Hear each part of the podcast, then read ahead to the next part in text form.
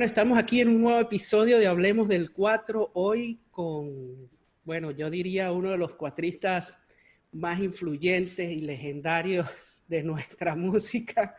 Eh, para mí una, una, una, influencia fundamental y yo creo que, que en estos últimos 30 o 40 años uno de los cuatristas más importantes del país y estoy demasiado feliz, demasiado contento de tener hoy aquí en Hablemos del 4 al maestro Cheo Hurtado. Gracias Cheo por, por aceptar venir y estar aquí hoy y echar cuentos conmigo. No, vale, qué bueno, qué bueno. No, gracias, gracias, Héctor. Qué bueno, no, te felicito por tu programa porque estoy, soy un, uno de los asiduos. Si no los veo, en, no los veo en el momento, después los busco, me pongo a, ver. Lo que pasó un poquito largo lo veo por, por etapas, pero lo termino de ver. De verdad que te felicito y qué bueno esa iniciativa, porque todo lo que sea para el 4 suma. Claro. Lo está, haciendo muy bien. Vamos a ver cómo nos va a nosotros. Vamos a ver cómo nos va con esta conversa así, bueno, no sé si sin cafecito ni nada, pero bueno, ahí vamos. Así Mira, Cheo, este, bueno, yo, yo he estado un poco conversando con, con cuatristas de diferentes regiones y, y me interesaba mucho hablar contigo, por supuesto, toda tu trayectoria, pero además porque tú vienes de una región como que de, muy prominentes cuatristas y, vienes de una familia de músicos.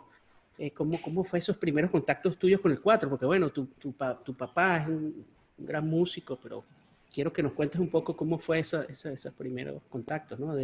Como guayanés. Bueno, mira, yo me imagino que los contactos fue de la barriga de mi madre, doña Alejandrina, porque, porque José Alejandro eh, mi hijo menor, eh, ya yo le tocaba y le cantaba y ya, ya se movía la barriga de, Paola allí.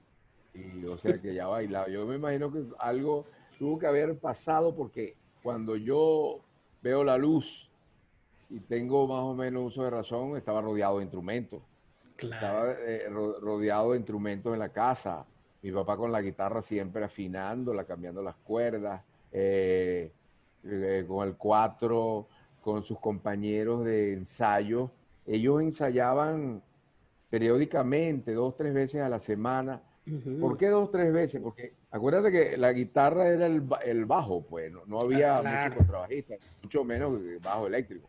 Entonces mi papá era un, guitarrista de acompañamiento, compositor de joropos y valses y, y, y calixos. Y, y entonces eh, ahí se reunían todos estos amigos de él, eh, Marco Ortiz, Carmito Gamboa, eh, Manuel Siberio, Miguel Aponte, Emilio Castillo, Alejandro, perdón, Faustino, Antonio Faustino Padrino, Justo Hernández, o sea, eran varios grupos, o sea, lo que te estoy nombrando, cada uno tenía un grupo, Carmito tenía un grupo, Miguel Aponte tenía un grupo, y tenían programas de radio y, Emilio Castillo tenía un grupo. Y de golpe el maestro Miguel Blanco con el arpa. Entonces yo me yo corría, corría en medio de los ensayos y me regañaban.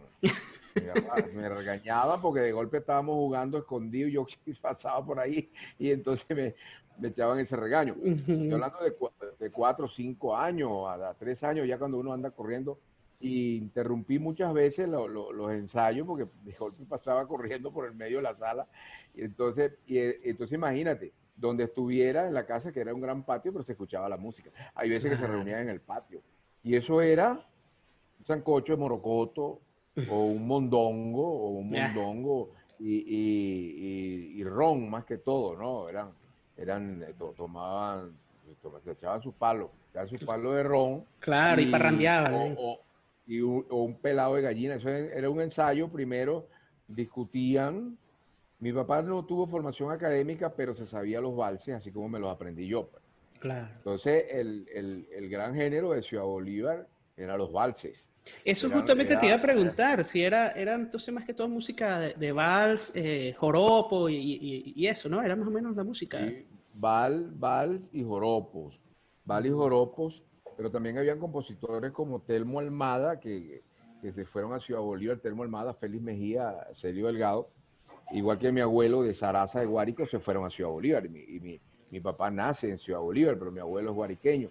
Entonces ya hay una, una, una, una vena del joropo, eh, bueno, en la sangre, pues se quiere decir. Pero eh, normalmente el repertorio de estos señores eran valses y valses y valses, y, era, era, una maravilla, pues.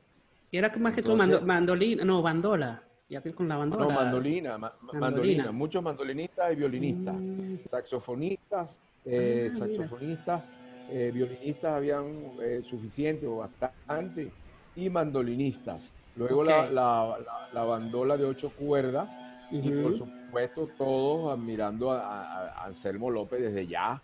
Entonces, ya más o menos cinco años, cinco años y medio, yo no te puedo decir con exactitud cuando mi papá eh, ahí hay un cuento, ¿no? De, mi hermana Teresa, dice que yo estaba dentro de un barril, un barril de agua, de eso de acero.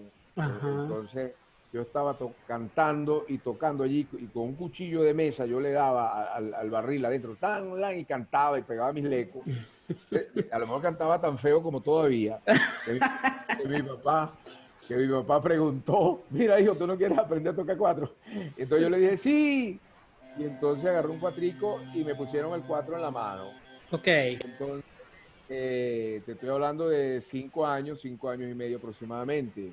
Me pasó como con mi hija Maroa, que mi hija, o sea, eh, mi papá dice que yo no, no, no, hubo necesidad de ponerme los dedos en el instrumento, sino que yo veía la posición de él y la, y la ponía pues en, el cuadro.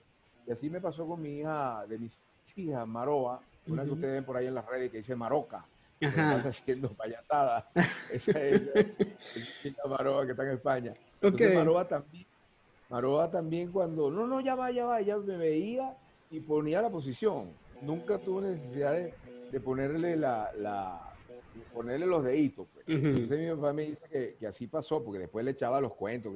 bueno, y, y cuándo aprendió a tocar y cómo toca. Porque entonces después eh, uno comienza a ya él le, enseña a uno los ejercicios, me enseña todas las notas, todas las posiciones, el 4 de la primera posición hasta la última posición en cada tonalidad, con los ejercicios que él tenía para la enseñanza. Más no fue con Padre Pancho. Yo no me acuerdo qué fue lo primero, pero después sí tocaba con Padre Pancho porque él lo utilizaba para sus otros alumnos. Ah, tu papá era profesor así formalmente de cuatro. Claro, mi papá le, le reunían varios alumnos en una casa y él los atendía. Entonces él atendía y yo iba con él, que ya estaba aprendiendo, y entonces como ya yo me sabía algunos ejercicios que él le ponía, él me ponía aparte a enseñar. O sea que yo aprendí y, también iba aprendiendo a enseñar, porque entonces yo me ponía de más de mi edad y hasta de más edad que yo, a que hiciera, mira, ensayen aquí con Cheo, entonces yo me quedaba ahí a repetirle el ejercicio, a repetir el ejercicio para que ellos se aprendieran pues la clase que le había dado mi papá en ese entonces.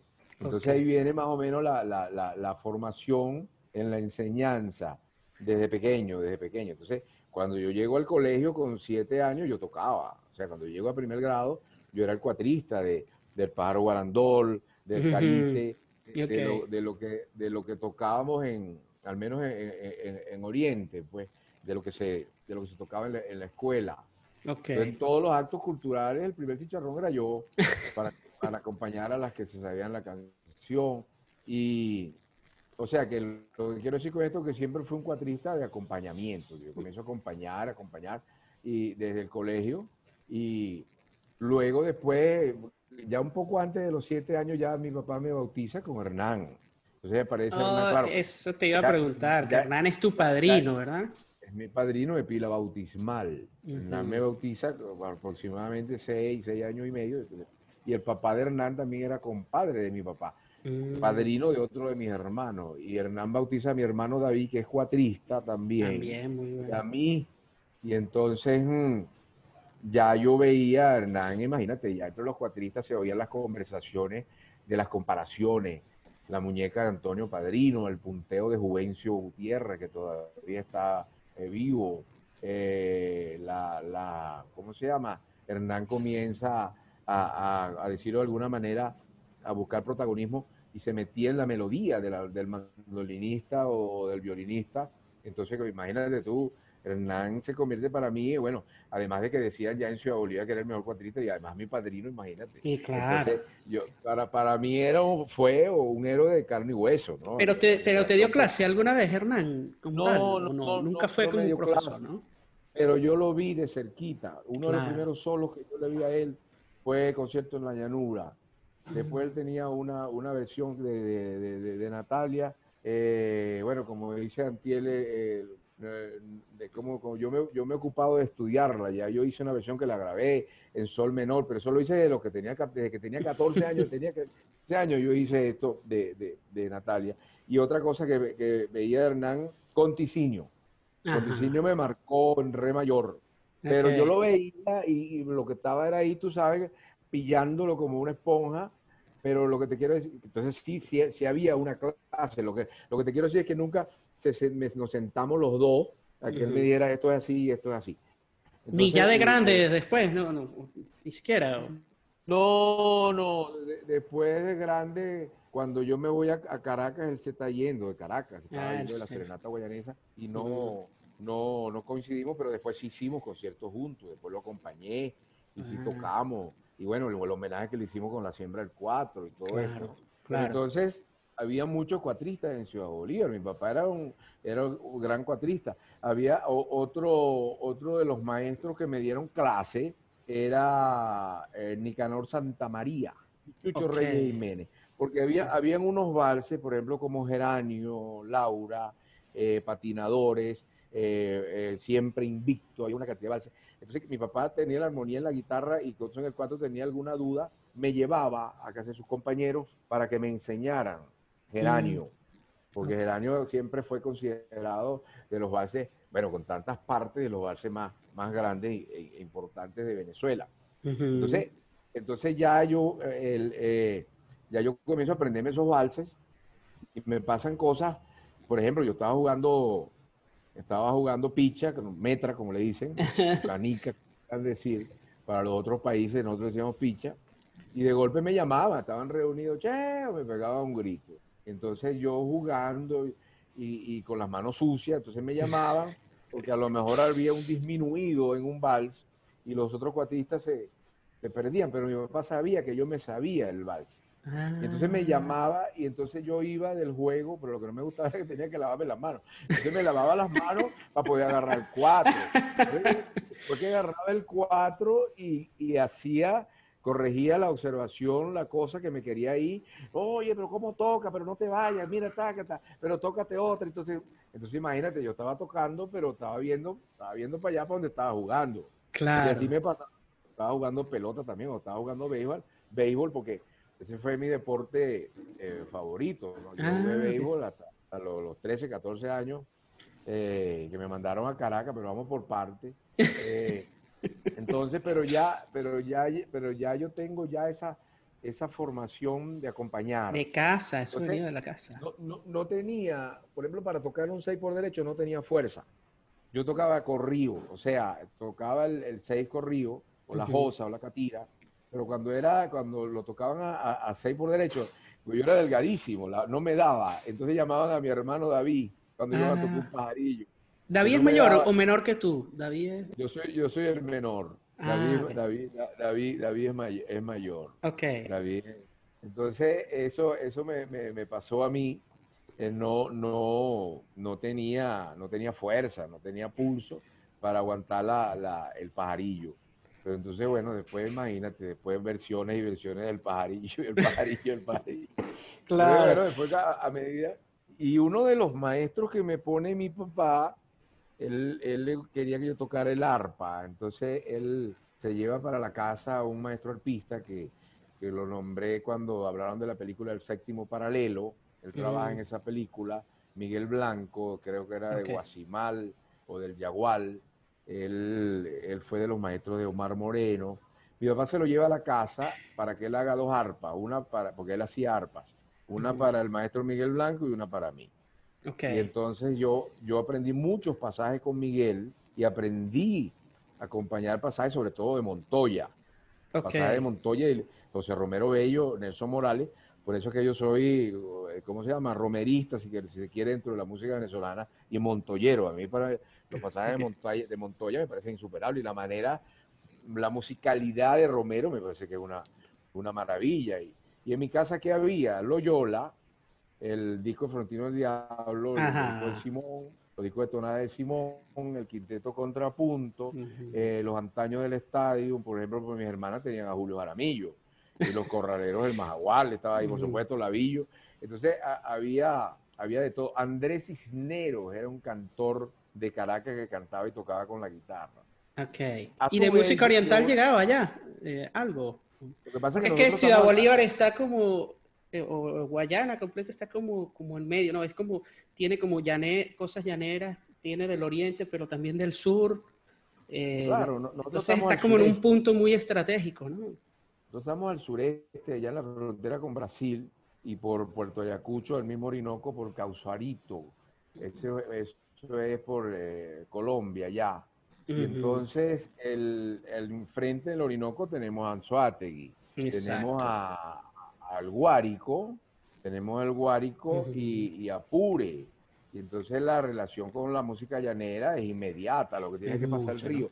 Entonces, y, de Oriente, bueno, estamos al, estamos al suroriente, somos surorientales y tenemos e, esa influencia, por supuesto, de, Sucre más que todo, de Monagas, que también se toca casi los mismos géneros que se tocan, pero Sucre es, bastante más rico, ¿no? Porque definitivamente eh, me parece que es el estado que tiene más forma. El Oriente, el Oriente musicalmente es importantísimo. Nosotros tenemos un estribillo, ahí hay una diversión de que se llama la burra, que en otras partes dicen la burriquita, allá decían la burra o la burriquita, y el joropo para bailar es un estribillo. Yo lo grabé en el disco de, Bandola, el 6 guayanés. Entonces teníamos ese estribillo. Y, había Bolívar, eh, bueno, primero, el Orinoco es el, es el gran, vamos a decir, el culpable, ¿no? Que, no, que no nos llega tanta información. Porque por el Orinoco llegaban los barcos de Trinidad y había mucha era más fácil comunicarse con Trinidad que con el mismo Caracas. Pero tú tenías contacto, por ejemplo, con el Calipso. totalmente, ya, ya, vamos para allá, ya el Calipso el, Calixo es una, es, una colonia de, buscadores del dorado, del oro, que se van de Martinica, de Trinidad, de Guyana, y se forma en, un, emporio de, oro en el Callao, que todavía, inclusive, ahí se hace hasta el, primer hipódromo, yo creo, de, Venezuela, y, mm. también muchas cosas porque que llegaron, que llegaron allí lo, esto eh, canta con el 4, pero ya en Trinidad estaba el 4, ya en Trinidad estaba el 4, ¿no? Entonces ellos se forma el calixo y bueno, cuando, cuando ya yo tengo ya adolescente, Isidora, la reina del calixo, ya se, ella iba a Bolívar, entonces ya uno ve el calixo. Entonces mm. salían los mediopintos salían en Ciudad Bolívar, o sea, el mediopinto es un personaje del Callao que se viste, que se pintan de negro, te decían medio o pinto. Si tú no le dabas en medio, se pintaban, ¿no? Con una mezcla que hacían ellos de carbón con otras cosas, de, carbón con papelón, y se pintaban de negritos. Y entonces había mucha gente, bueno, Ciudad Bolívar como capital del estado siempre tuvo el contacto con, con el Callao. Claro. Pero hay, otro género también binario, que no es el calixo, el, eh, que crea Alejandro Vargas, el autor de La Casta Paloma, que es la guasa, que es la guasa. Eh, más es no es como el calizo que de punquiti, tunquiti, tunquiti, tunquiti, tunquiti, tunquiti. Ah, ok. Entonces, pero ese es distinto a la otra guasa que es como el merengue también, ¿no? Hay una guasa en Caracas. Hay una guasa en Caracas. Que es la retozona, se remolina como viruta. Decía muy bien, Ismael Querale lo, lo, lo, hace con, y su papá, eh, el, señor que fue velocista, campeón de, de Venezuela, el papá de los Querales, ahorita no es, Teo Capriles. Ah, ok. Teo Capriles eh, es el que hace la primera versión de Florentino del Diablo. Eh, de, con Lauro, ¿no? Con Lauro.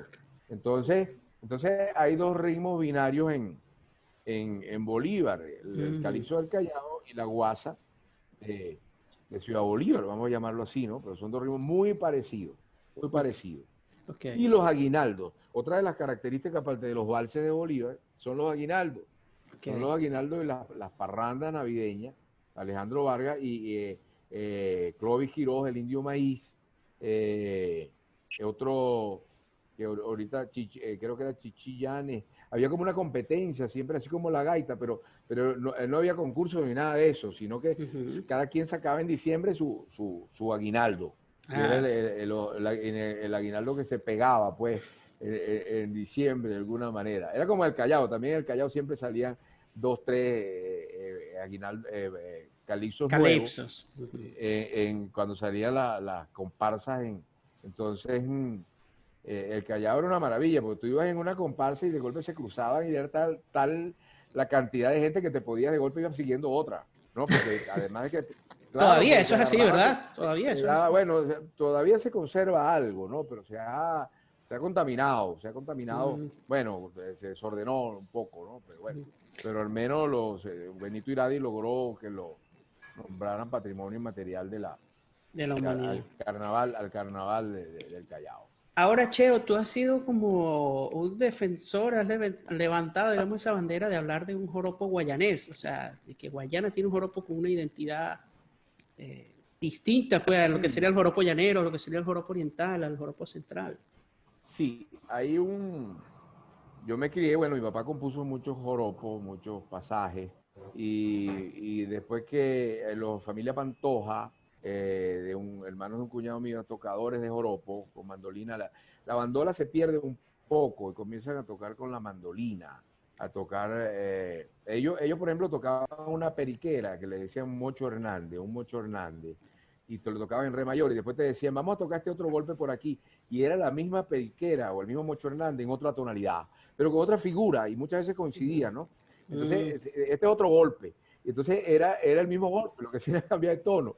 Entonces, se, tocaba mucho la josa, el, el 6 y el San Rafael lo adoptaron, bueno, como te digo, pues, porque eh, eh, se tocaba mucha arpa en, en, Ciudad Bolívar, porque acuérdate que el, el, arpa inunda el país, pues. Claro. Se hace, se convierte en, en, el género más popular, se, se masifica que la, que la gaita, pero para mí el, el, gran género de Venezuela es el vals, porque imagínate tú, a lo mejor Mérida no es un productor de joropo, a lo mejor Trujillo, a lo mejor Falcón, pero hay, pero hay toda la cantidad de valses que tú quieras. a lo mejor eh, Monaga tiene su joropo de Oriente, ¿no? Caracas, bueno, también tiene su joropo y todo lo que se quiera, pero para mí el vals es el gran género, eh, además, donde todavía se mantiene el lirismo y el romanticismo en el vals, y es el que más nos enseña.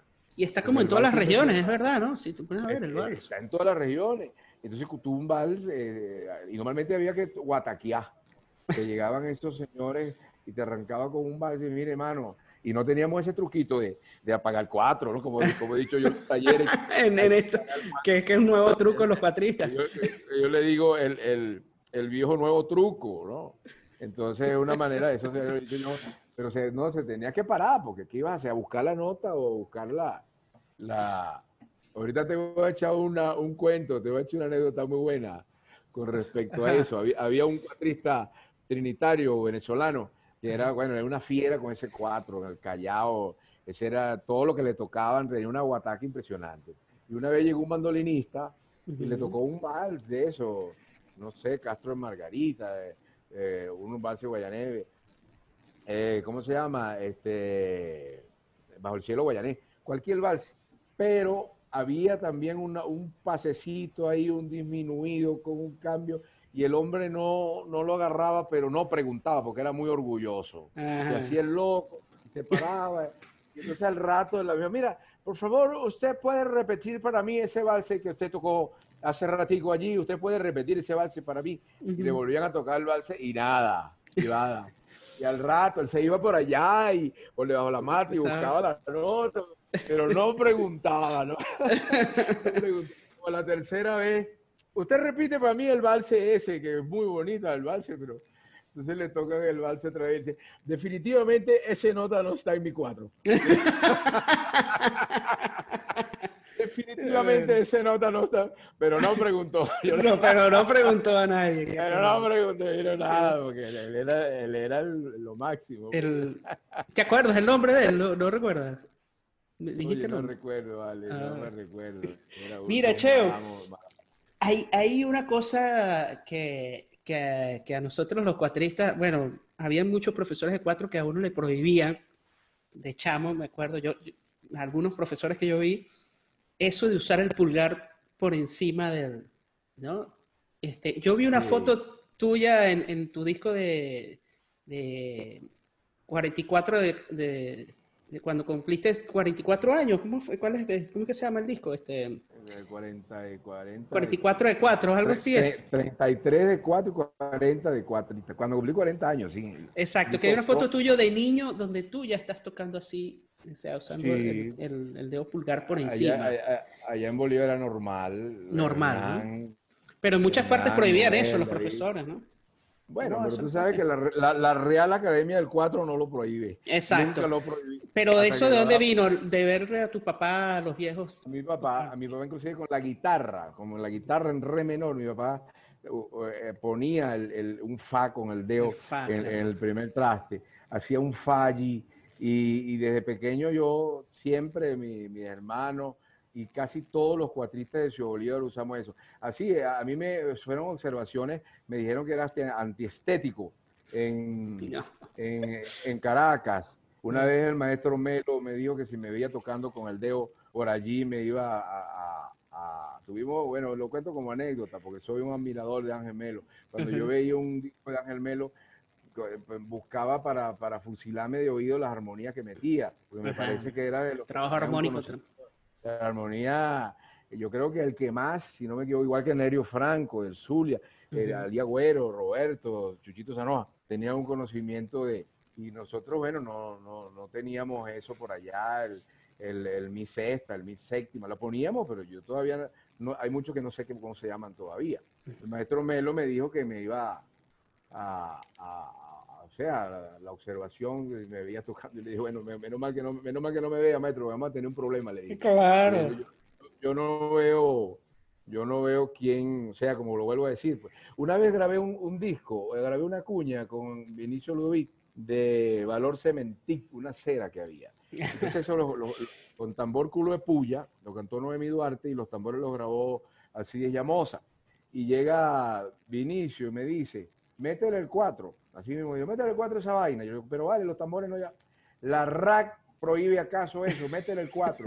Y yo le digo a Vinicius, ¿qué es la RAC? La, la, Real Academia del 4. Entonces, por eso, yo siempre digo, hasta que no tengamos la Real Academia del 4 que no lo prohíba, a donde entre un 4 bien, bien hecho, y me diga que lo, lo haré, pues, o sea, no, sin, faltar de respeto a nadie, por supuesto.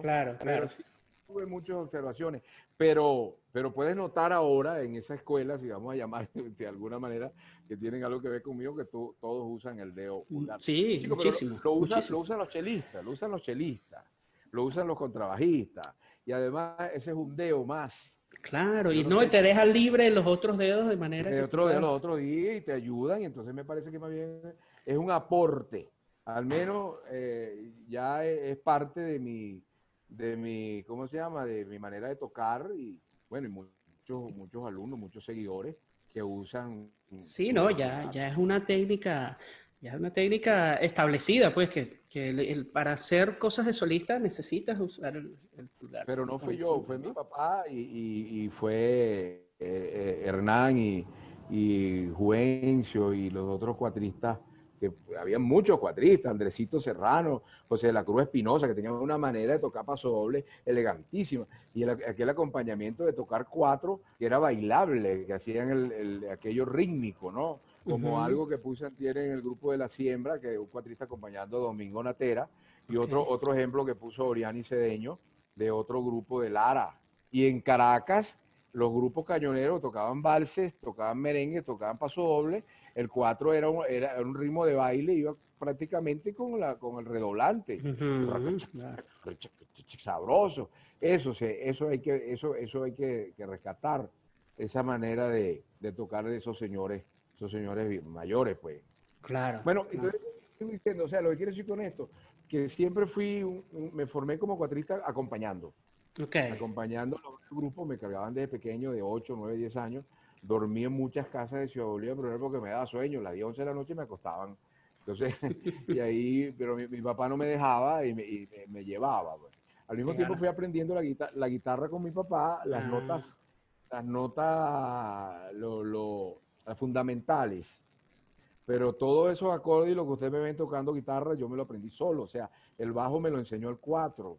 Yo no, nadie me enseñó a tocar el bajo. La única clase de guitarra me la dio Miguelito, Miguelito Gómez, porque yo me quería aprender Natalia. Y entonces ah. Miguelito me, me enseñó Natalia, porque él había estudiado con Lauro. Imagínate. Luego, luego hicimos grupos de arpa 4 y maraca en, Bolívar y tocábamos en toda, todo donde nos contrataban, en, la, cervecería, en, los, en los balnearios, fiestas privadas, y yo era el bajista. Yo bajista, era el bajista. Claro, es que tú tocas todos esos instrumentos de cuerda, claro.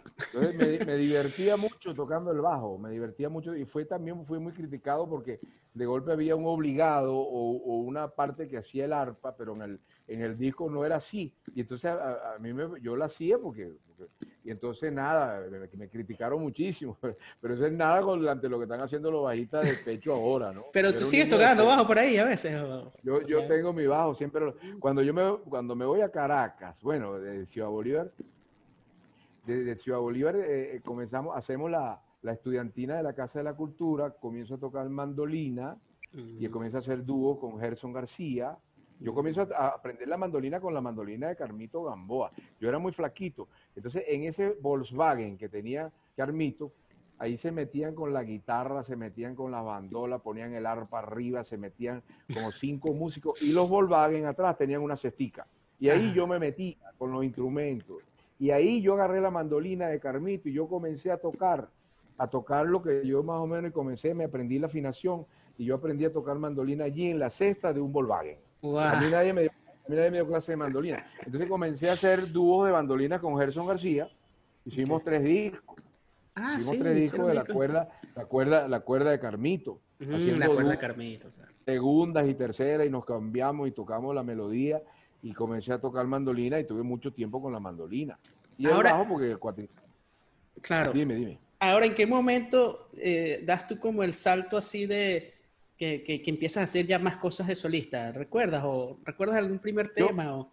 yo comienzo a hacerlo, yo comienzo a, a, tocar con Ticinio en el año 72, ya con 12 años. Eh, yo comienzo a acompañar más al papá de Hernán, comienzo a la serenata en el 71, 70, y entonces ya yo comienzo, a, bueno, ya yo había visto a Hernán, comienzo a hacer las introducciones de Hernán. Ya cuando salen los discos de serenata guayanesa, yo comienzo a, fusilarme lo de Hernán. Eh, bueno, no voy a decir que igualito, pero bien parecido. Claro. Yo comienzo a hacer mi introducción de la mula, pero además de hacer la introducción de la mula, entonces sigo haciendo la melodía, sigo haciendo y sigo, comienzo a completar el tema. Entonces ya comienzo a hacer, solos y ya comienzo con el estilo de Hernán, porque eh, eh, yo, yo punteé cuatro, yo punteaba detrás de tu sombra o el picadillo, bueno, que, que lo tocara más rápido, tú sabes, era el que tocaba más. Pero nada, a mí me, y había muchos cuatristas que punteaban el cuatro, pero a mí me gustó fue el estilo de Hernán, pues, y por supuesto, escuchaba los discos de los hermanos chirinos, estaban en mi casa. Entonces, los, los, discos de los hermanos chirinos, yo me, yo me aprendía los temas, punteaba los temas de los hermanos chirinos, y los discos de Jacinto Pérez. En mi casa todo el mundo, antes de grabar que podía, que llegaba a Caracas. Ok, entonces, nada, yo, yo toco, eh, ya, yo, ya, yo, ya yo tocaba el, el 4, eh, pero como estaba con el bajo, pero cuando había que hacer un solo en el pajarillo que la gente iba y lo pedía, que sabían, yo agarraba el 4 y tocaba con Gerson y ya comencé, pues ya eh, Hernán hace el, ya el, el, disco del pajarillo, yo me fusilé ese pajarillo de Hernán igualito, pero ya, ya después yo comienzo a ponerle cosas mías, pues, o sea, cosas que ya ustedes han visto, porque además de las cosas de Hernán, yo le he puesto otras variaciones, claro. de alguna manera. Y grabo, yo creo que el segundo pajarillo que se graba solo con Gerson, un pajarillo que se llama Pajarillo con Bandola, eh, eh, y la gente creía que era Hernán y Anselmo López, que cuando lo sonaban, y había gente que no leía, y entonces, al menos en Bolivia teníamos que llamar y aclarar, pero mucho sonó porque el disco tuvo cierto, cierto, lo sonaron más o menos. ¿Y ese disco se conseguirá por ahí, esa grabación? ¿Está en algún lado? No, no, yo, yo, tengo todo digitalizado. Ah, yo tengo todos los discos de la cuerda de Carmito, yo, yo digitalicé todo de hace mucho tiempo. Entonces, o sea que está, está, está a buen resguardo. Claro, pero está disponible en algún lado, ¿no? ¿Los tienes tú en tus archivos? Pues? No, no los he montado porque los discos no son míos, son de Sonoven y unos de, de Manoca. Entonces los ah. soporto, no, no, no pude. Entonces cuando yo me voy a Caracas, ah bueno, en la estudiantina de la Casa de la Cultura, ya yo con 14, 15 años, inclusive tocando mi papá, ya ellos, como yo le decía esto con la guitarra, esto con la mandolina, vamos a hacer esto, el coro. Entonces me, pusieron a mí a dirigir. Entonces yo ya con esa edad yo dirijo la estudiantina. Con 15 de la Casa de la, Cultura, Carlos Raúl Villanueva, donde el menor era una, una cuñadita mía nada mayor, el menor de todo. Entonces habían señores de 30, 40 años, mi papá tenía 60 y pico de años, 65 años, yo tenía 15 años, 14 años. Y, y, entonces ahí eso se le da el nombre después de la, de la cuerda de Carmito, por, en homenaje a, Carmito Gamboa, el papá Hernán. El papá Hernán. Entonces ahí grabamos, creo que ya, ya se le da ese nombre, eh, poniéndose de acuerdo Hernán, Mimina Rodríguez Lezama, eh, Carmito ya había muerto en el 74. En el 74 el Ministerio de Educación y Cultura, había un departamento de educación de adultos, hace un festival nacional de cuatro. Entonces mm. vamos a competir en Ciudad Bolívar y yo gano con la afinación tradicional, hice un solo que yo tenía del Gavilán, con otro pedacito de un, de un pasaje que se llama el, Araguaney. Y Proto López, que va de Puerto Ordaz, gana con la afinación aguda pero no había, ah. sino que ganamos los dos y los dos representamos al Estado, se hace el Festival Nacional allá mismo en Ciudad Bolívar y ganamos. Proto y, ah. López y yo ganamos y se compartió con otro, creo que era de Falcón, que no me acuerdo, ojalá Proto se acuerde. Entonces ya ganamos un premio. Yo no tengo 15 años, era de 15 en adelante. Yo tenía 14 años. Y entonces hicieron, hicieron, pero yo tenía 14 años y en mayo cumplía 15. Esto, esto pasó en marzo. Pero entonces, como, como estaba en el año, me metieron, pero me faltaban, me faltaban dos meses. hicieron una trampa, hicieron una trampa. Y nada, dijeron, no, eh, nací en el 60 y, y, en el 75 tenía 15 años. Tiene 15. No, no, no, detallaron que me faltaban dos meses. Entonces, con 14 años todavía, Proto López y yo ganamos el festival del Ministerio de Educación, ese, ese ese diploma lo tiene Proto, nos regalaron eso, un, un cuatro y una colección de discos, una colección de discos, eh, bueno, una cantidad, como 12 discos, bueno, ahí partimos la cochina, como quien dice. De música venezolana. De música venezolana. Entonces ahí, bueno, ya yo prácticamente, ya yo soy solista de cuatro. ¿Y recuerdas qué cuatro era el que te dieron? Yo tenía el, el, el, 4 que nos dieron, yo no me acuerdo, chico. Pronto se puede acordar de eso. Es más, el diploma yo le iba llévatelo, pronto, pronto se lo llevó. Él lo debe tener montado en su casa. Eh, no me importaba, pues, o sea, no, no, no, no sabía que yo iba a, a, decidir ser músico. y después Entonces, luego la estudiantina comenzamos a viajar a Oriente, a Margarita, a Caracas, a todas partes. Comienzo a conocer músicos. Conozco a Cristóbal eh, allá en Ciudad Bolívar eh, comienza, eh, Cristóbal hace un, un, taller de mandolina, yo todavía... Cristóbal Soto. a, Cristóbal Soto, y luego Roberto Todd se va a dirigir una, una, eh, una institución de música en Puerto Ordaz que se llama FUNDEC, Fundación para el Desarrollo de la Cultura de Guayana. Y nos mm. contrata a los integrantes de la cuerda de Carmito para dar clases en Puerto Ordaz y San Félix. Ahí Roberto me conoce entonces, como, como mandolinista y, bandolista de ocho cuerdas, yo tocaba la bandola llanera también.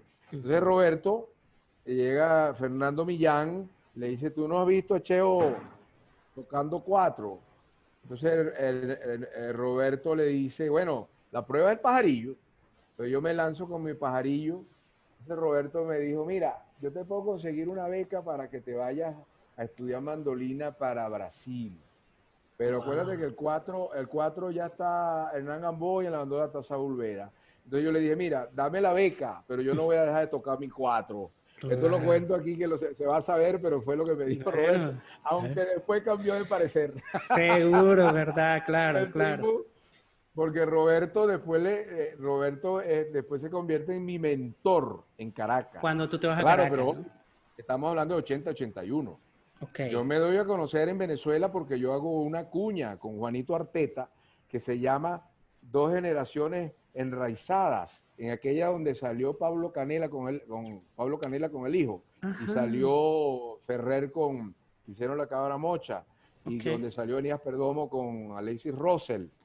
Bueno, yo hice la cuña de la versión guayana con Juanito Arteta, un español que se radicó en Ciudad Bolívar, que lo llamaban la trompeta de oro de América. Hicimos el sapo. Entonces yo hago el sapo en, la, en fama, yo la, la, la, la, la, la, la, y eso lo hicimos en, el, los Tepuyes frente al Salto Ángel. arriba en los Tepuyes nos subieron un helicóptero, grabamos la música en la isla del Degredo. La isla es cuando vas a Ciudad Bolívar, esa isla que ves ahí entre el puente y Soledad y la piedra del medio. Ahí grabamos la música. Claro, porque si vas a estar en un tepuy, para que ahí, ahí estaba el sonido del agua, el sonido del río, mm. entonces con un nagra, y entonces sobre ese sonido doblamos en, la, en la, playa de Canaima y arriba en el Tepuy. 20 ah. años tengo yo en ese momento. Entonces, bueno, por supuesto, me convertí en el personaje de Ciudad Bolívar. Estaba en el cine, estaba en la televisión y estaba en la radio, con la okay. de Pampero, que, que, duró mucho tiempo por los paisajes y ganó, ganó premiación de, de ¿cómo se llama? Del, del punto de vista de, de publicidad y eso. Ah, okay. de, lo que pasó. Entonces, esa es mi primera incursión, si se quiere. Bueno, ya yo había tocado un programa en Radio Caracas y creo que había estado en Así es mi tierra, ya tocando cuatro solo. Entonces, eh, entonces con Juanito se hace ese comercial y es lo que, si se quiere, que me lanza nacionalmente a través del cine y la televisión y la radio, los que se acuerdan de esas cuñas. Entonces Roberto en el año 81 en Puerto me invita a Rusia, me invita a hacer una gira en Rusia entonces, eh, ¿quién era el, equipo? Proto López, Roberto Todd, Esperanza Márquez como cantante y yo iba de bandolista, bandola llanera, mandolinista, cuatrista y, guitarrista. Entonces, e, ese Tú eras el utilite ahí, el estodero. el utilite. esa, esa, bandola me la entregó Saúl Vera, me acuerdo, en la Plaza Venezuela. De, ellos estaban en una institución con Cristóbal que se llamaba La Clavija. Y entonces Cristóbal me, me escogió una, una, una bandola de Misael Montoya, tremenda bandola, y esa fue la que yo me llevé para la Unión Soviética. Hicimos 33 conciertos en 47 días. ¡Wow! Hacíamos toca en Rusia y Ucrania. Y entonces, y, pero había, había veces que hacíamos dos conciertos en el día. Imagínate. Y, cuando, cuando era una, una cosa súper organizada, ¿no? Entonces, imagínate. ¿Era tu primera gira internacional? Primera gira internacional de Ciudad Bolívar para Moscú. Claro, por supuesto, a Ámsterdam y Varsovia en Polonia y de allí a Moscú. En Varsovia nos dijeron que hacía 24 grados y bueno, 24 grados hace en Caracas.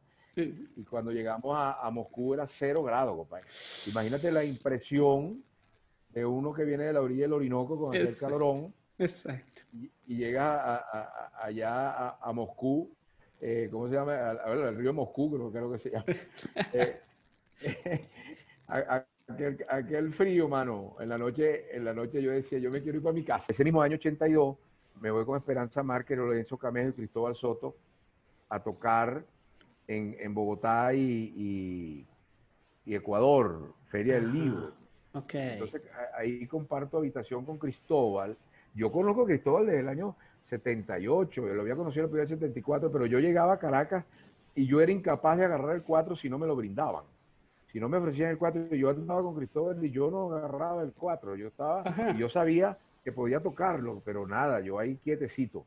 Entonces, pero entonces me toca eh, eh, ensayar con, comienzo a tocar con Cristóbal acompañando a Esperanza.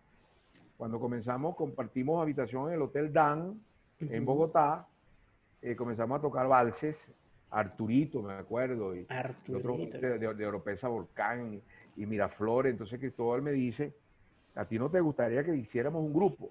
Imagínate tú, yo, admirando, yo admirando a Cristóbal de hace rato, porque, porque Cristóbal nos cambió la vida a los bandolinistas que estábamos en Venezuela. O sea, mm. cuando Cristóbal aparece con el disco con Morena Muñoz, con María Teresa Chacín, con Simón Díaz, con Lilia Vera, con los Anaucos, la, manera, la manera de tocar que teníamos muy eh, portuguesa, muy, muy, muy trémulo, muy tra, tra, tra, tra, tra, tra,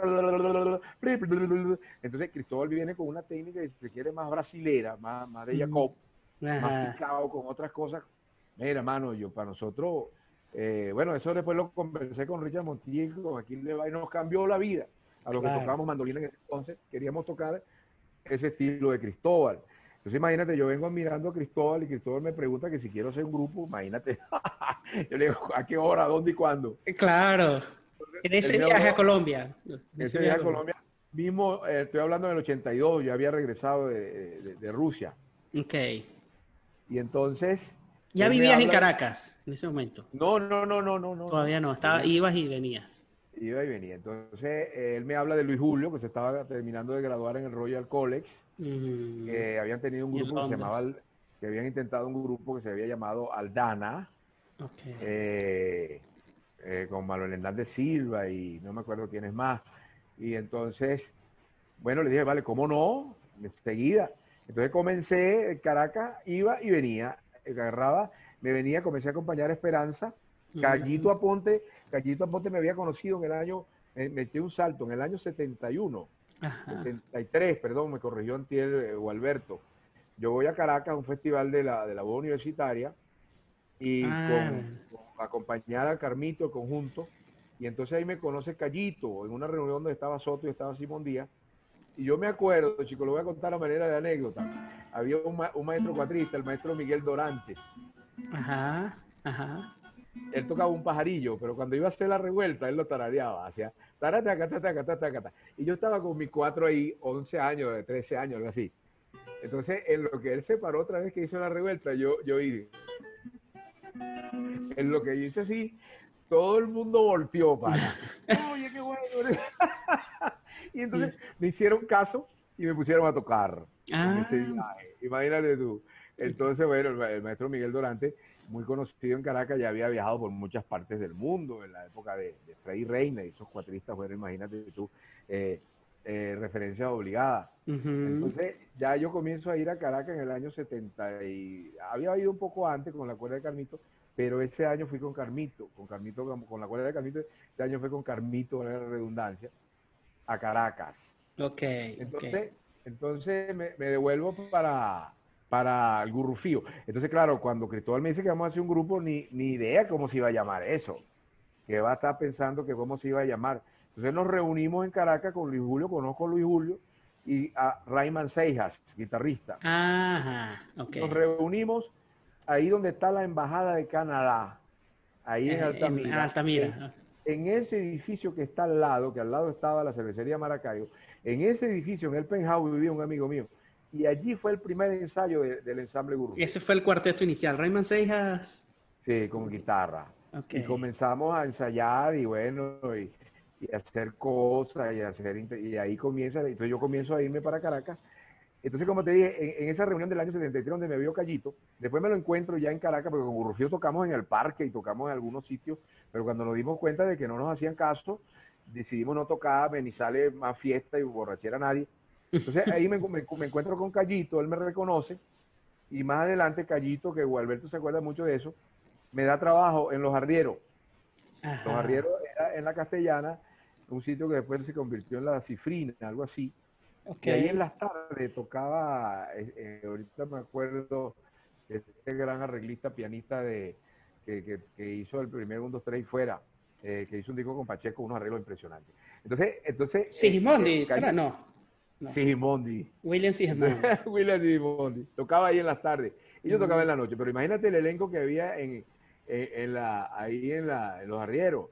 Claro. Claudio Lascano, Luis Rivas, eh, Dulce Olmos, eh, Cañón Contigo. Eh, habían otros cómicos, Callito Aponte, que, que era socio.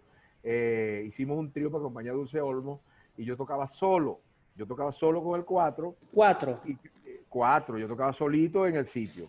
Y entonces imagínate, la, gente me iba a ver, pues, en ese momento, año... Y eso sería una tremenda escuela para ti estar todos los días tocando ahí solo un repertorio, ¿no? Yo, tocaba viernes y, sábado. Ok, o sea, ok, pero... Callito me daba mil bolos.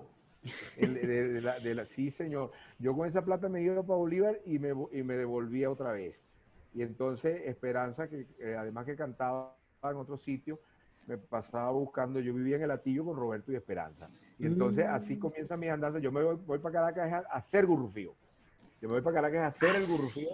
Claro, es hacer gurrufío con Cristóbal y Luis. ¿Ya en qué año es eso? ¿Qué año definitivamente? Te, 82, 83, hasta que comenzamos a tocar, 83, 84. Sí, ustedes toman la fecha de, fundación de Gurrufío en el 84, creo, ¿no? En, el 84, exactamente. Claro, ensayamos y comenzamos a tocar.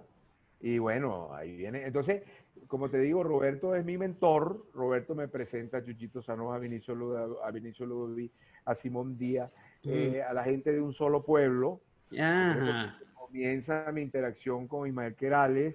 Y ya yo estando en Caracas una vez, eh, me pregunta, creo que fue Sorena Valdivieso, la esposa de, de Ismael o Ismael, que si conocía a alguien que tocaba tres.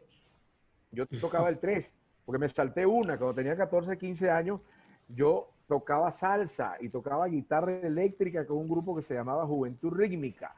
Y yo, y yo montuneaba con la guitarra ah. al estilo de lo que hizo Nerio Franco con los Blancos de Maracaibo. Entonces, esa era mi referencia, la manera de tocar Nerio Franco, que yo no sabía que, que además era un gran cuatrista ni sabía cómo se llamaba. Sino que yo ah. de esta manera porque los blancos no tenían piano.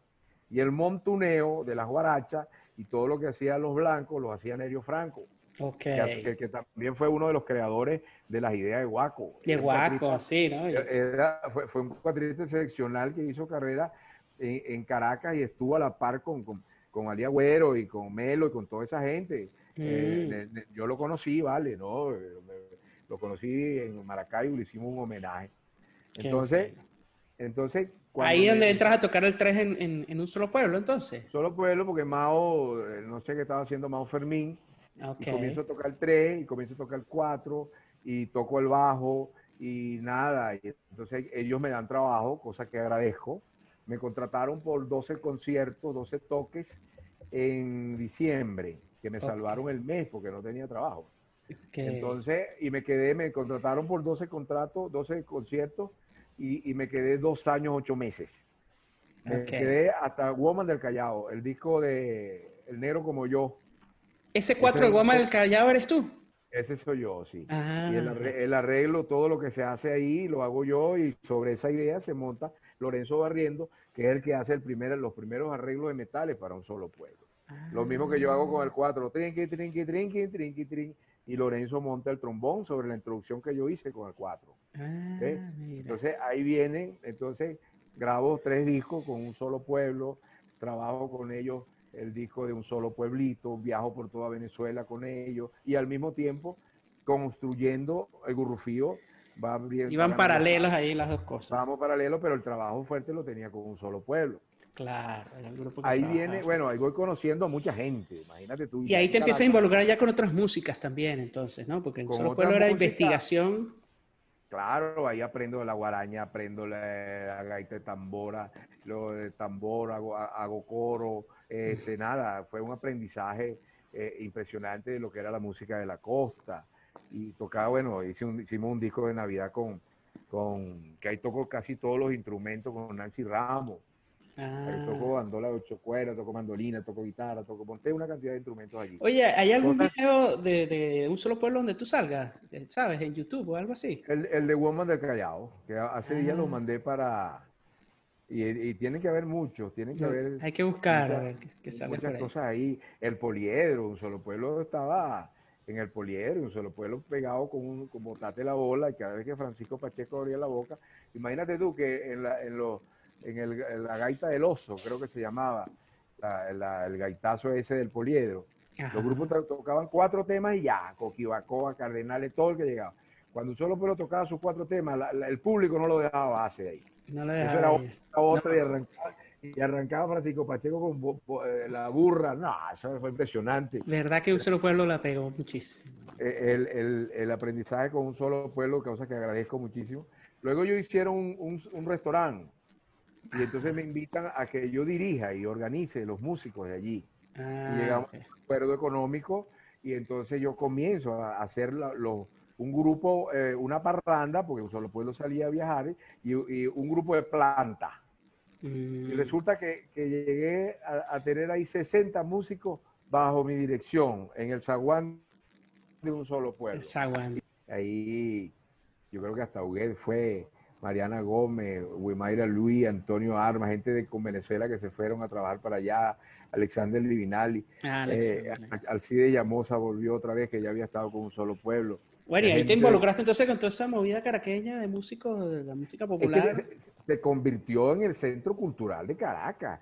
En, el Zaguán se tocaba de lunes a lunes. O sea, el único día que se tocaba eh, eh, hasta las 10 de la noche era los domingos. Y ahí había que ah, reservar para entrar. Y yo, ahí se comenzaba a hacer música a la una de la tarde. Había un turno de músicos que tocaban hasta las 5 de la tarde y a las 5 había otro otra guardia, vamos a llamarlo así, que tocaba de las 5 hasta las 9 y comenzaba la función en el Salón Grande. Y entonces ese, ese sitio de 5 a 9 se llamaba el Rincón del Guayabo. Ahí tocábamos bolero, ahí estaba Henry Rubio con el arpa, ahí estaba ah. Carlito Jorge, ahí había, ahí cantaban todos los que estaban allí. Entonces, eso, allá estaba el, el, el Gavanta Cateño con el joven Calzadilla. Ahí, ahí, había música tuyera, música llanera, Pedro Castro, Miguel Blanco, el arpa de Henry Rubio, habían ocho bajistas yo me comienzo a llevar el zancudo, a David Peña me lo comienzo a llevar para allá. Ahí, ahí es donde conoces a zancudo, a David. yo lo conozco un poquito antes, porque ah. estudiaba mandolina con Cristóbal y acompañaba mucho las Malembe, al grupo Malembe. Ajá, de Gilberto Rebolledo, ¿no? Ya, eh, con Gilberto, los arreglos de Gilberto. Entonces, eso es para, hacerte lo corto, ¿no? Pero entonces ahí comienzan mis andanzas en Caracas, ya estamos hablando del 85, ¿no? Del 86. Empieza a tocar con todo el mundo ahí. Sí, ahí, ahí, eh, y los grupos que iban del interior del país fui en el grupo Candela de Maracaibo, hasta representante artístico fui, entonces era representante de los... de grupos ahí. Empezaste ya en el negocio de la música, digamos, no solo como ejecutante, sino también otras cosas. Sí, entonces, y tocaba todo, todo, tocaba todo. Si faltaba el bajista, agarraba el bajo. Si faltaba un cuatrista, bueno, como cuatrista al fin. Y, y, tocaba mandolina, tocaba bandola, tocaba con Ismael. Aunque el primer grupo que hago en Caracas, mientras se hace Gurrufío, lo hicimos Ismael Querales, Pedro Castro, Manuelito Rodríguez y yo. Y tocábamos en todos los sitios, en Parque Central, en los restaurantes, porque había que producir. Tenía que producir para ir a Bolívar y volver, ¿no? O sea, hasta este momento, no, bueno, estás un poquito antes, ¿no? O sea, cuando ya estás en el Zaguán ya vives en Caracas, ¿no? Sí, ya en el 83 me mudé para Caracas. A 83, ah, ok. Y en 84 arranca definitivo Gurrufío. Y, sí, hasta, hasta la fecha. Hasta la fecha. ¿Ya cuántos años tiene otro grupo? 36, 37, algo así. ¿Cuántos hay tú? hay un, ¿Cómo? ¿Cuántos años tienes tú? 40 cumplí este año. Ah, bueno, cuando Burrufío estaba tocado tenías cuatro años, tres años. Cuatro años, exacto. Mira, Cheo, y hay un grupo que se llama Costa Caribe, recuerdo también. Que también claro, yo me, yo me voy de un solo pueblo, por cosas que no vienen al lugar ahorita. Tiene unas diferencias ahí. Y yo eh, me voy y luego se fueron varios músicos, ¿no? Entonces me acuerdo que una vez Sorena Valdivieso, esposa, eh, la que era esposa de Ismael Querale, me llama una vez, que ella tampoco estaba cantando. Y dice, Cheo, vamos a hacer un grupo y tú puedes hacer ese grupo y vamos a hacer el grupo. Y yo me levanté con un resorte porque nada más que Sorena Valdivieso me llamara para eso era una gran cantante, una gran personalidad. Entonces, Sorena es la que me entusiasma y en ese instante comencé a llamar a los músicos que yo sabía que estaban sueltos. Entonces, que Alexander Liminal y Antonio Alma, Juan Correa, que se habían estado un solo pueblo, se había ido también, Wimayra Luis, David, mi hermano, María Esther, eh, Jesús González, que había estado con Rufío con el bajo, eh, armé un trabuco, armé un trabuco enseguida con Sorena con Wimaire y con María Esther tenía tres mujeres y con Antonio Alma y, y Alcide Llamosa lo que tenía era un trabuco, imagínate tú, tenía un trabuco y comienza Costa Caribe que no se llamaba Costa Caribe.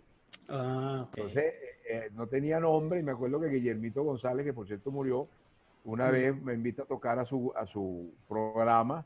¿Y cómo se llama el grupo? Entonces nos quedamos viendo la cara y entonces Guillermito González dijo, la parranda de Cheo. Bueno, mano, eso hizo así, la parranda de Cheo, la parranda de Cheo. Pero después no, no, no, eh, no, era la idea, pues era hacer un grupo de todos. Buscamos nombre y hicimos Costa, Costa Caribe. qué bien. Costa, Caribe. Grabaron varios discos, ¿no? Cuatro discos. Cuatro, uno con Carlos de León, había con Carlos de León. Eh, viajamos a, a, España, a la Expo, eh, viajamos a República Dominicana y viajamos a Japón con el ensamble Gurrufío hicimos 21 conciertos en 31 días en Japón en el año 91.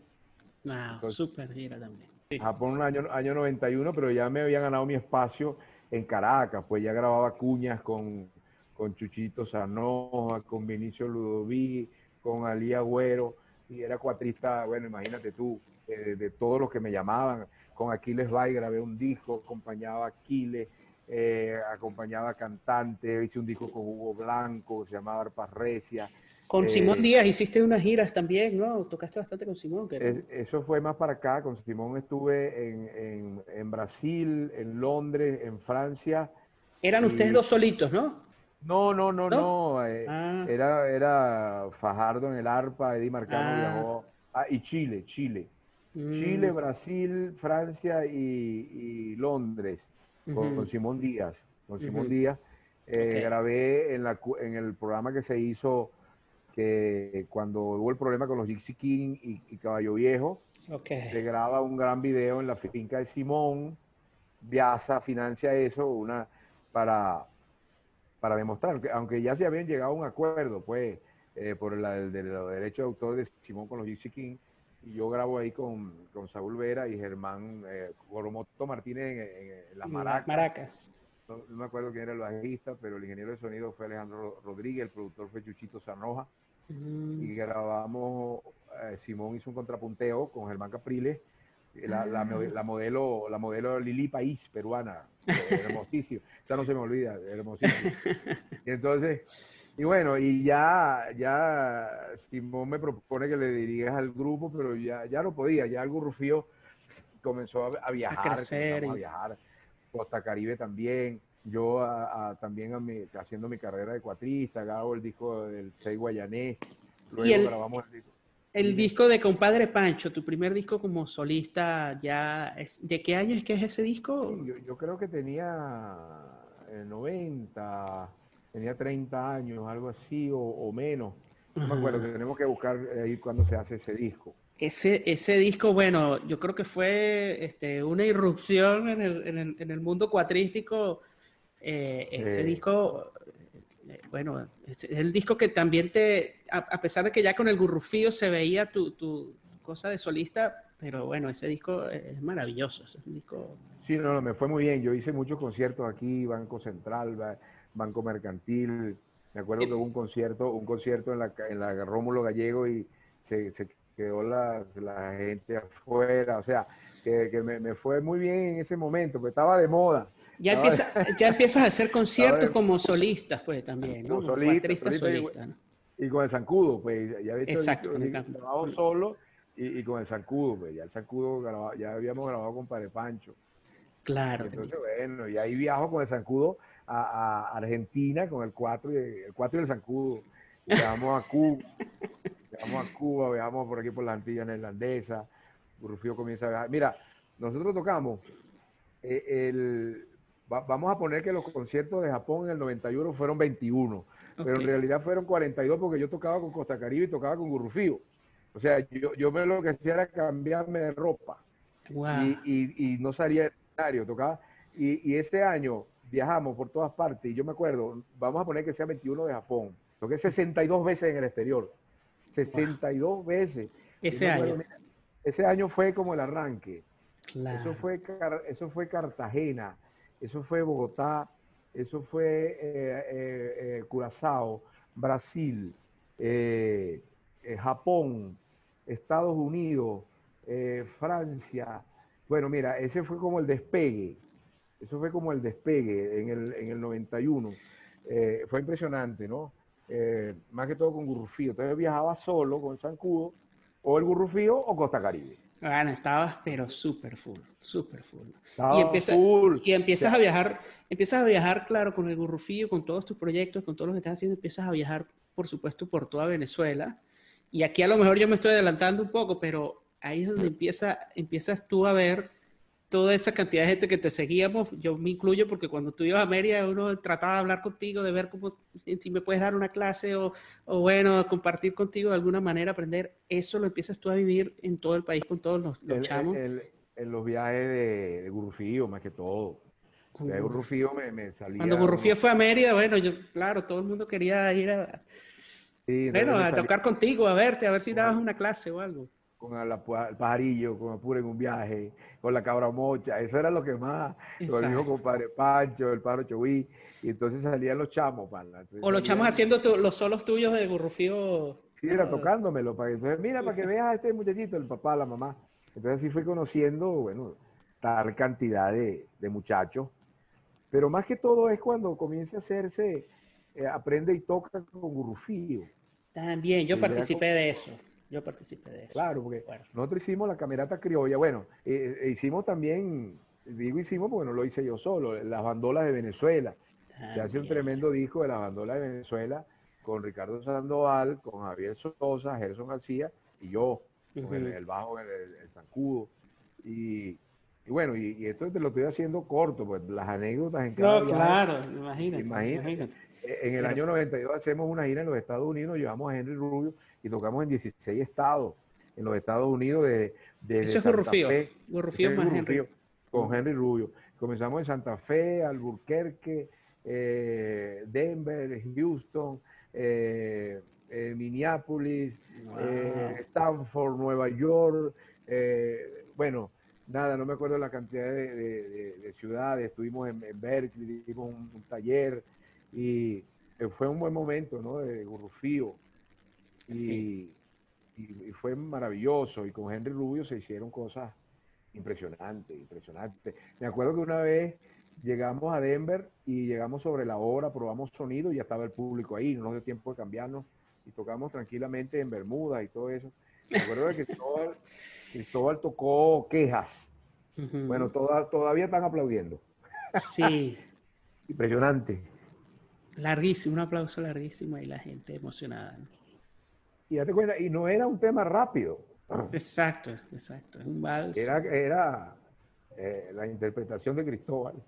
Claro, claro, claro, Cheo. Bueno, buenísimo, ¿no? Este, de verdad que, que, que la, influencia que tú has tenido, bueno, en todos nosotros también es, gracias a que, a que, a que, bueno, estás también con un montón de músicos increíble, pues esa combinación que, lograron tener ustedes el Gurrufío eh, con Cristóbal fue maravilloso, Luis Julio, Zancudo, eh, y, eso, eso, bueno, abrió un camino enorme para todos nosotros, ¿no?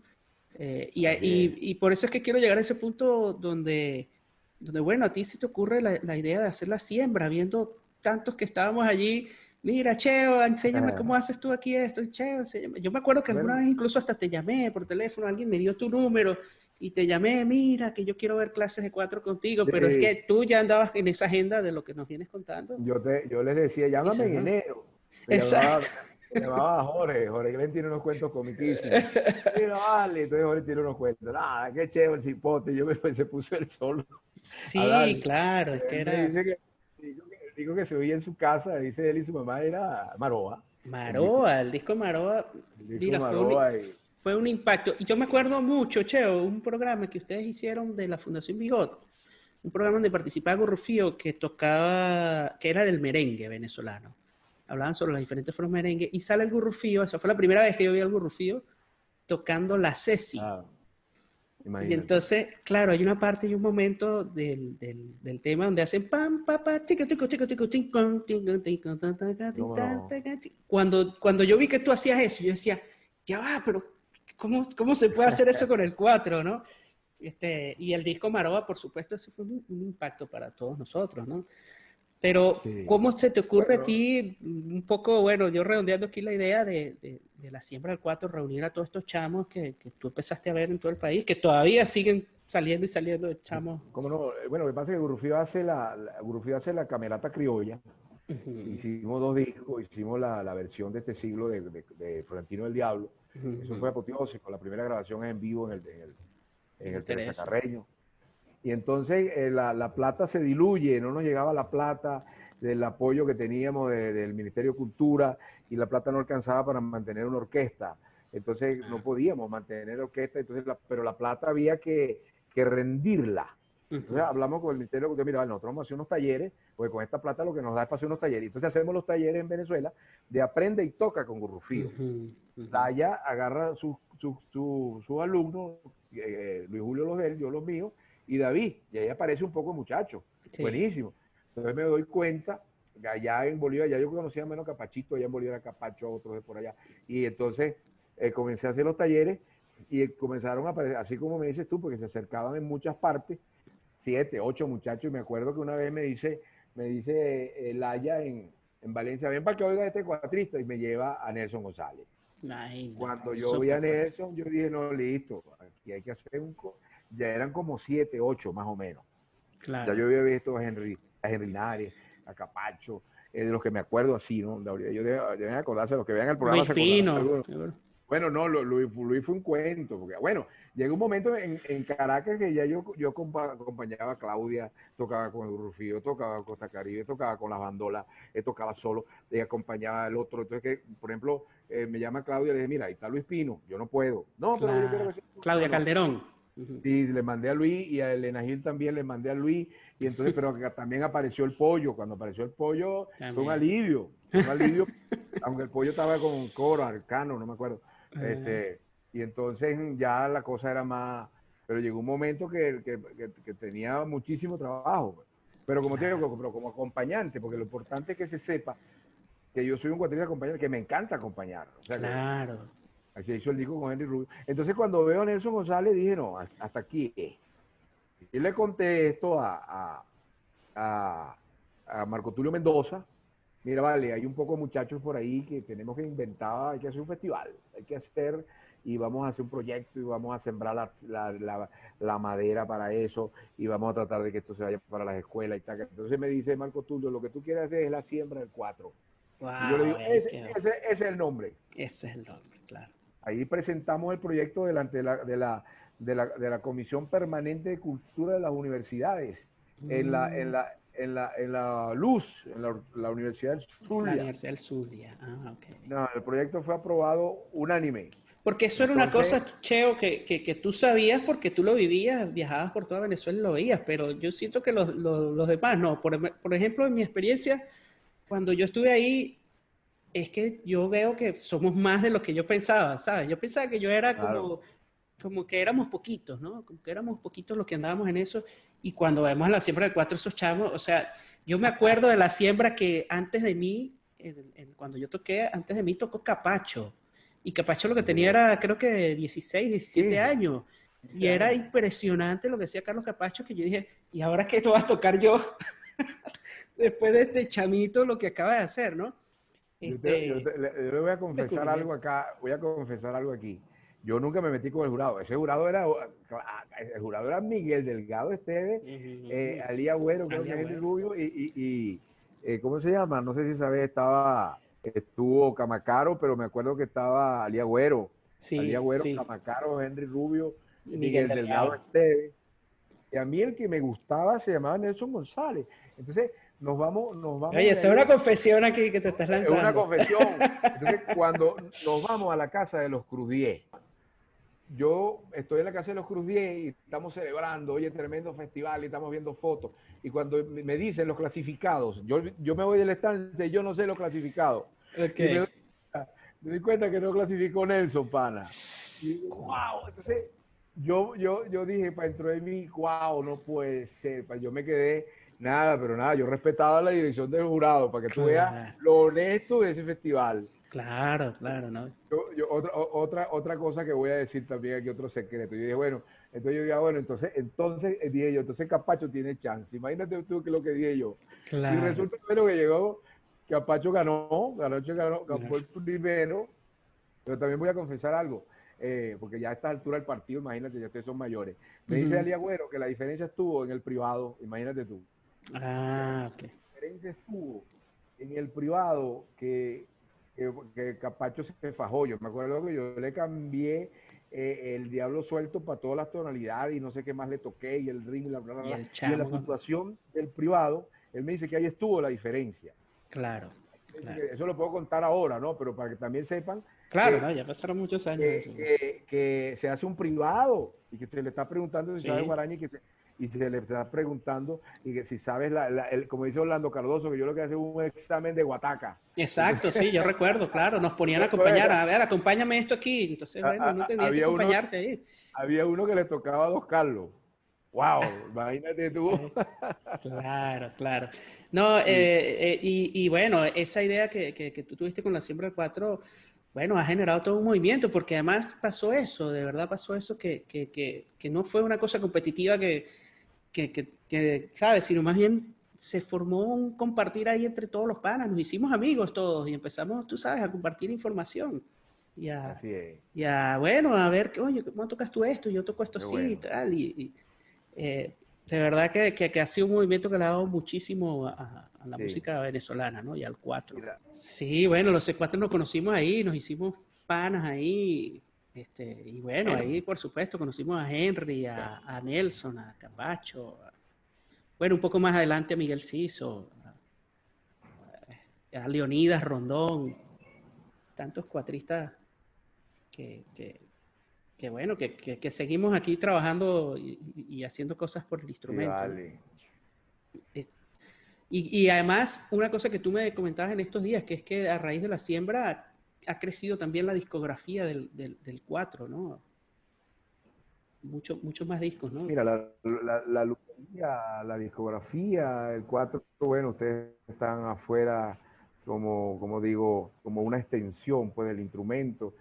El instrumento, bueno, parece que el instrumento anduvo hace muchos años en las manos del arquitecto Contrapunto, de Freddy Reina, de Gamboa, de Serenata, del cuarteto, de Raíces, mucha gente que, que, habían, eh, que han viajado, ¿no? Eh, con Venezuela, un solo pueblo, el cuatro andaba, pero de esta manera, el cuatro dándose a conocer como protagonista, nunca había pasado en, la historia, pues en estos 16 años que tiene la siembra, o sea, ganándose su, su espacio con su sonido, porque el, el, el, sonido del cuatro es un sonido muy agradable, el sonido del cuatro eh, no cansa. y entonces tiene, un sonido muy noble, muy redondito. Con un cuatro solo, bueno, imagínate todo lo, que se ha logrado y lo que se puede hacer, ¿no? Claro, Yo creo que ya la gente dejó de sorprenderse que uno toque un bossa nova o, un, bolero. Ay, toca un bossa nova con el cuatro nombres. Eso, se está haciendo hace años y la, limitación en todo caso no es del instrumento, sería del instrumentista. El instrumentista. Eso lo comenzaron a hacer, lo comenzaron a hacer cuatro cuatro internacionales, Ali Agüero, eh, Ángel Melo, eh, Ángel Melo eh, con Chuchito Sanoja, Roberto Todd, comenzaron a meter esas armonías y esas inversiones y esas cosas. Y bueno, de ahí todo lo que está pasando, el, trabajo de ustedes, ya la, si vamos a decirlo de alguna manera, la siembra está trayendo premios para el país, los premios de ustedes, los Grammy, los premios que se ganaron en Colombia. Cuando mm. ustedes se fueron para el Festival de Ensamble, yo me acuerdo que yo voy en un carro con, con, Luis Pino, le dije, a que se lo ganan voy, le dije. me acuerdo clarito. No, a que, se lo, a que se lo ganan voy, le dije. efectivamente, lo ganaron. no, y no, y los premios que, que, se trajeron Daniel, este, ¿cómo se llama? Héctor Medina, Daniel Requena, Héctor, Héctor, Medina, eh, ¿cómo se llama? Eh, Carlito Suárez, y la cantidad de premios que se había traído de Colombia Henry Ramírez, que tuvo como 10 años ganándose los premios en, Colombia, en esos festivales, imagínate tú. Claro, claro, claro. Entonces, bueno, no, yo he estado en esos festivales de, jurado varias veces. No, que te quería preguntar, Cheo, eh, tú, yo te he visto que tú has usado muchos cuatros distintos, de distintos constructores. ¿Tú te acuerdas el, primer cuatro que, que, tuviste así serio de concierto? O sea... Bueno, eh, eh, uno hacía el concierto con lo que tenía. Eso no era un cuatro, porque ahora es cuatro de concierto. Yo dije algo de eso. Yo creo que muchas veces no es la flecha, sino es el indio. Exacto. Entonces, porque yo agarraba un cuatro de Cumaná y le mandaba poner un puente de, como de guitarra y lo como mandaba acomodar de alguna manera y ese era mi cuatro de concierto. Pues. Era un cuatro grande y normalmente afinaban bien, por ejemplo, de la familia Figueroa, cuatro cumanés, que era el acceso que teníamos. Y en eso en mi primera andanza como cuatrista que como hacía solo y hacía conciertos, era con ese cuatro. Y ese era un cuatro de concierto. Ese era, la gente te preguntaba nada. Ese cuatro costaba 60 bolívares, 120 bolívares, que era carísimo. Y entonces que lo compraba mi papá de acuerdo a sus recursos.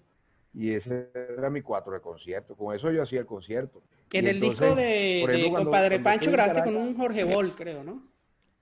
Bueno, ya, ya estoy en Caracas y ya que le compro ese cuatro a Jorge, que era, era costosito, era, era costosito y después, mm, pero ya había tenido Claudio, Claudio ya había tenido Claudio, comencé con Claudio, vendimos muchos cuatro, le mandamos cuatro a Japón, a Chuchito Sanoja, a mucha gente, le diferencié un cuatro a Vladimir Ron, un primo mío que falleció, que tocaba mucho, cuatro.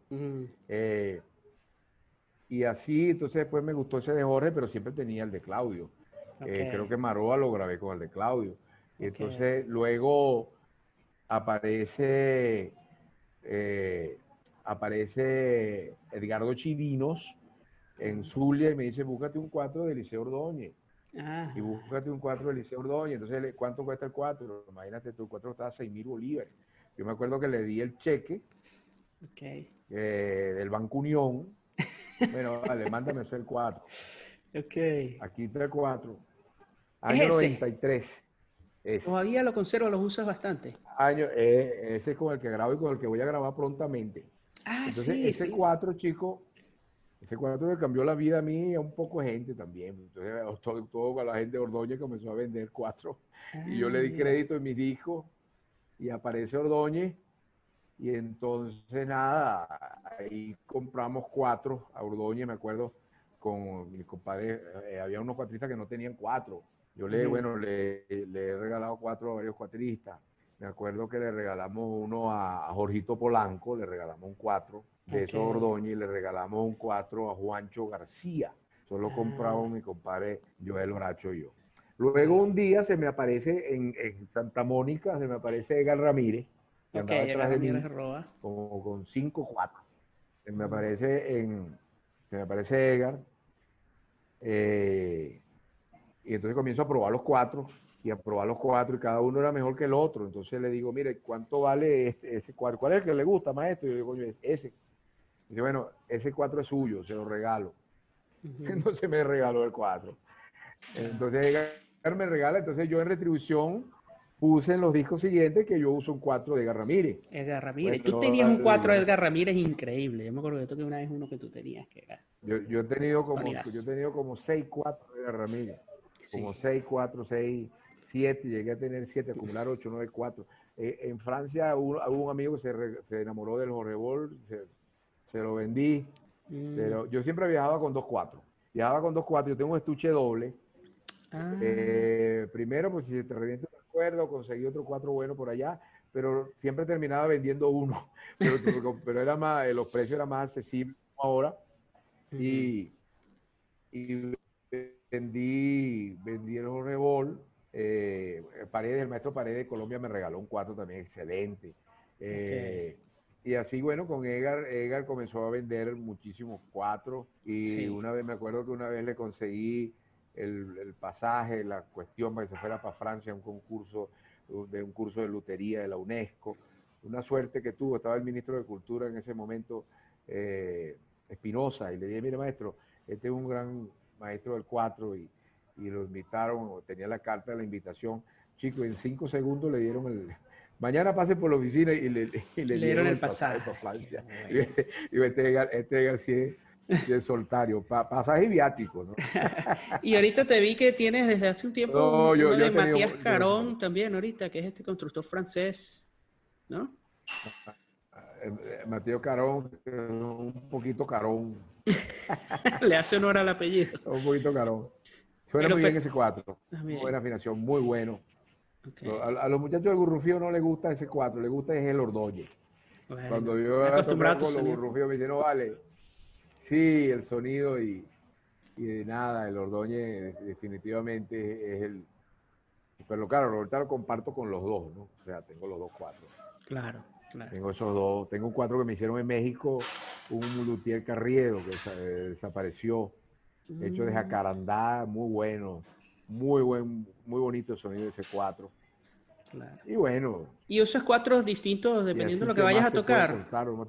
de, lo que vayas a tocar, usas un 4 u otro. ¿O no? ¿Usas cualquiera? Depende. Uno aprende también a, a, privar el 4 Y si no tienes un 4 que traspase y va a acompañar un arpa, nada, lo arreglamos con, con la ecualización. Ponle un poquito más, más agudo y buscas ahí, me explico. Ahora, si tú vas a tocar solo, tú buscas tu sonido medio de tu 4, porque no siempre anda buscando que el late de un bajo, pues. Porque es el, el, el, el laje, el bajo del 4, porque te lo, lo que tú quieres. Y entonces, bueno, nada, ya son, ya con la tecnología uno, uno se adapta. Pero por ejemplo, ese carón es, agudo y puede funcionar para, para acompañar un arpa, mm. eh, para lo que sea, pues. ¿Sigues usando el micrófono este, el DPA? ¿Todavía? ¿Eso es lo que usas para tocar en vivo? El DPA. no? ¿Cómo no? Sí. Y para grabar también. Yo grabo con el DPA. Buenísimo. Sí, sí, sí. es bueno. un gran micrófono. Bueno, maestro, oye, muchas gracias de verdad por todos estos cuentos. Eh, estoy muy feliz de que, de que haya aceptado estar aquí. Y, bueno, de verdad que yo me siento muy feliz de verdad de conversar contigo. Y, bueno, esperemos que sigan muchos años más de cuatro y de la siembra del cuatro y dándonos tantas cosas buenas.